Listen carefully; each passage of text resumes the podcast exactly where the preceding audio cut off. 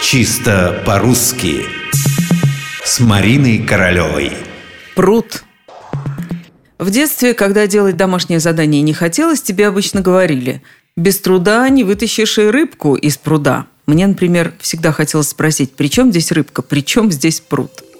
Позвольте усомниться, не по существу, а только в ударении. Я не раз слышала, как говорят «из пруда». До нашего пруда далеко идти. С другой стороны, тот же самый человек через полчаса запросто может сказать «давай все-таки дойдем до пруда».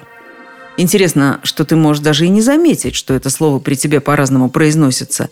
И сам говорящий то пруда, то пруда тоже этого разнобоя не замечает.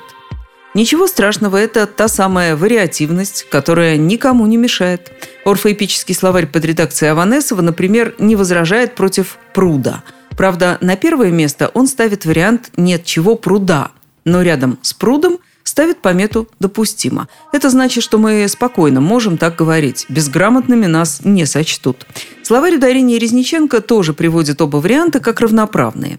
Если же вы хотите определенности – нет ничего проще. Ударение во всех падежах на конце слова.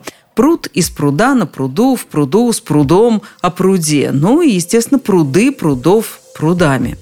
Кстати, звучание пословиц тоже подсказывает нам, как ставить ударение. Без труда не вытащишь и рыбку из пруда.